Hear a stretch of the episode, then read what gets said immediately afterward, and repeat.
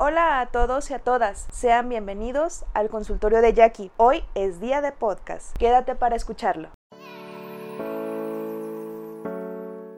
Este es un tema bastante extenso y profundo, el cual procuraré abarcar de la mejor manera posible. Antes de comenzar, quiero extender una invitación a que si sientes que lo que describa en el podcast te está sucediendo en tu relación de pareja o incluso en la familia, ya que esto no es exclusivo de la pareja, acudas a un profesional para un seguimiento, ya que el salir de una relación así o el generar pautas nuevas es algo complicado. El que lo mencione así no es en lo absoluto para desanimar lo hago con la finalidad de ser realista, ya que si menciono que es súper fácil y realmente te percibes como atrapado o atrapada, esta expresión no te sería de ninguna ayuda. Como ya es costumbre en el canal, comenzaré describiendo qué es el chantaje emocional. La palabra chantaje se refiere a una presión o una amenaza que se hace sobre una persona para obtener algún provecho de esta. Entonces, ¿cómo se traduce esto a nivel de pareja? Es una forma de manipulación de una persona sobre otra utilizando el miedo, la obligación y la culpa. Por ejemplo, ¿por qué no me ayudas si es tu culpa que esto esté pasando? Si no haces esto o aquello es porque no me amas. Si haces eso, da por terminada nuestra relación. Si quieres que las cosas estén bien entre nosotros, es tu obligación hacer lo que yo te diga. Y como estas hay una infinidad de frases y aparte comportamientos y actitudes que son la manifestación de este chantaje. Algunas de las estrategias del chantajista son el autocastigo. Por ejemplo, si tú me dejas, no vale la pena seguir vivo. Si te vas, me mato. Renuncié a todo por ti. Una segunda estrategia es el castigo. Si haces eso, no me culpes si te dejo. La tercera, el silencio. Es decir, se crea un ambiente de pareja negativo siendo agresivo, pasivo, haciendo que la pareja se cuestione constantemente sobre lo que ocurrió y que piense que es su culpa y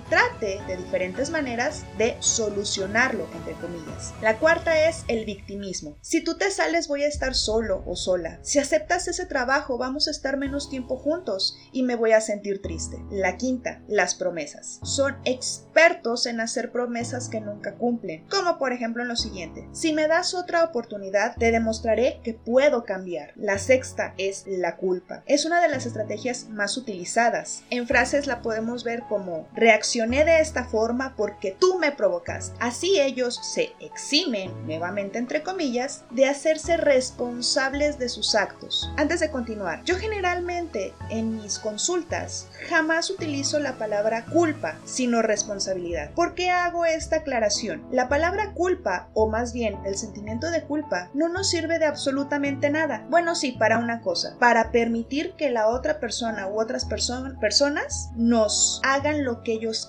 porque al ser mi culpa, soy merecedor o merecedora de estas actitudes o de, de estas cosas malas que me está haciendo mi pareja. Entonces se cambia a responsabilidad. Ahora voy a mencionar por qué. Si descomponemos la palabra responsabilidad y la entendemos de una manera etimológica, por llamarlo así, es la capacidad de respuesta que yo tengo hacia algo. Es por eso que siempre es un porcentaje de responsabilidad. Es decir, si es en una relación de pareja, cada una de las partes tiene su 50% y su 50% de responsabilidad, es decir, su capacidad de acción para poder llegar a una solución con respecto a una situación, a un acontecimiento o a cualquier cosa. Es muy importante que haga esta aclaración en estos momentos porque más adelante en el podcast voy a mencionar estos términos. Ya explicado esto, ahora vayamos a qué lleva a los chantajistas a comportarse de esta forma. ¿Son conscientes de ello? En cuanto a si lo hacen consciente o inconsciente yo diría que puede llegar en el mejor de los casos a ser un 50% inconsciente, 50% consciente. ¿Por qué? Porque muchas veces esta puede ser incluso la dinámica que aprendieron desde una corta edad con sus padres y para él o ella es considerado como normal. Y por otro lado, sus móviles o motivantes están tan escondidos incluso para ellos mismos que no se dan cuenta. O hay una tercera opción. Si saben que algo pasa, pero no saben o no quieren hacerlo diferente. Ahora, ¿cuáles pueden ser estos móviles? Puede ser una baja autoestima que provoca que la persona esté buscando constantemente una confirmación proveniente del amor de su pareja, así propiciando demostraciones constantes de que no le va a dejar. Otros móviles pueden ser rasgos narcisistas o algún trastorno límite de la personalidad. Entonces llegan a usar el chantaje como una manera de reafirmar su personalidad. Mencionaré muy a grosso modo qué son estas últimas dos cosas que comenté. Los rasgos narcisistas son aquellos en donde la persona tiene una complacencia excesiva en la consideración de sus facultades. Entonces tiende a sentir y comportarse como si su manera de pensar y sus sentimientos fueran más importantes que los de su pareja. El trastorno límite de la personalidad es demasiado vasto. Lo que mencionaré es que puede tener problemas de autoimagen, dificultades para manejar sus emociones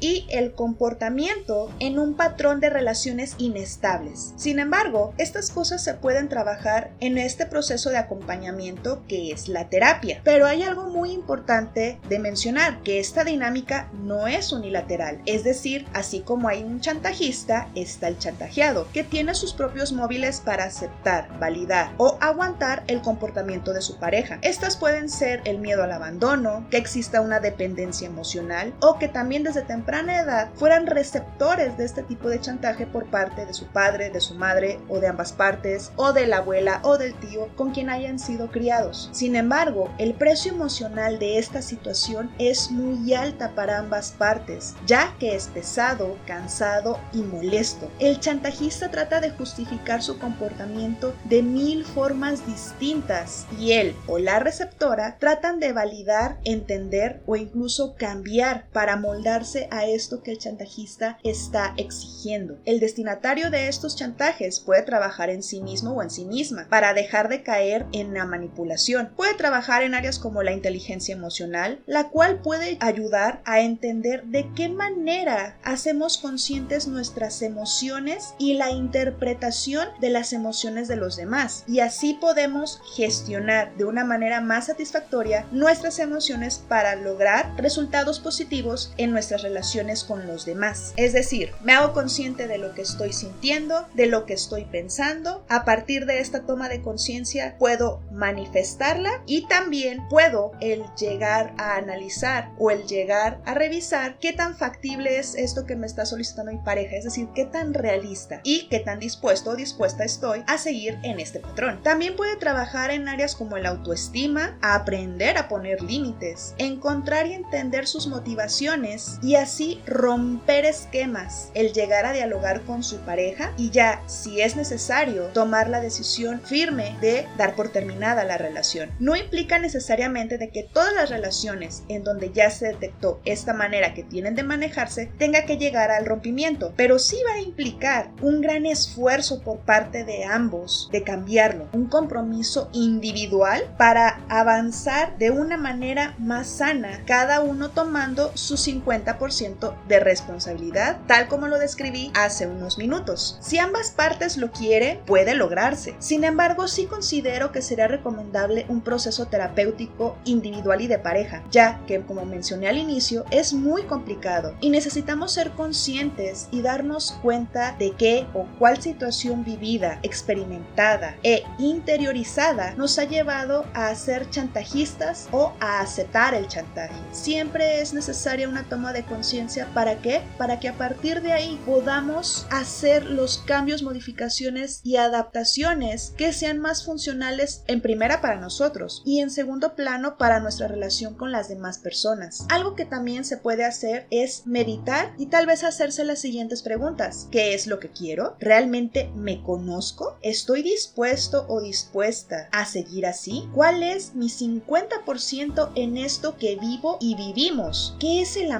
y amar para mí? ¿Me amo? Sí, son preguntas fuertes, pero necesarias para dar un primer paso en pro de una relación de pareja sana y de esta manera cambiar, transformar, modificar la relación de pareja en la que se está. Si es que ya detectaste esto, el poder terminarla si esa es la decisión que tomas y también el detectar cuáles son las áreas que requieres trabajar en ti para que el patrón deje de repetirse en parejas posteriores y puedas realmente ser libre. Este es un tema que muchas veces no nos damos cuenta que estamos viviendo a nivel pareja. ¿Por qué? Porque lamentablemente se ha normalizado hasta cierto punto este tipo de expresiones. Pero quiero hacer una acotación aquí. Si tú te sientes incómodo o incómoda en tu relación, si algo de esto te hace ruido o te llama la atención, date la oportunidad de revisar y ver realmente qué es lo que quieres. Y también, insisto, aunque pueda parecer en este podcast, de ser necesario, acude con un profesional para que te guíe, te oriente y pueda apoyarte en la decisión que tomes. El día de hoy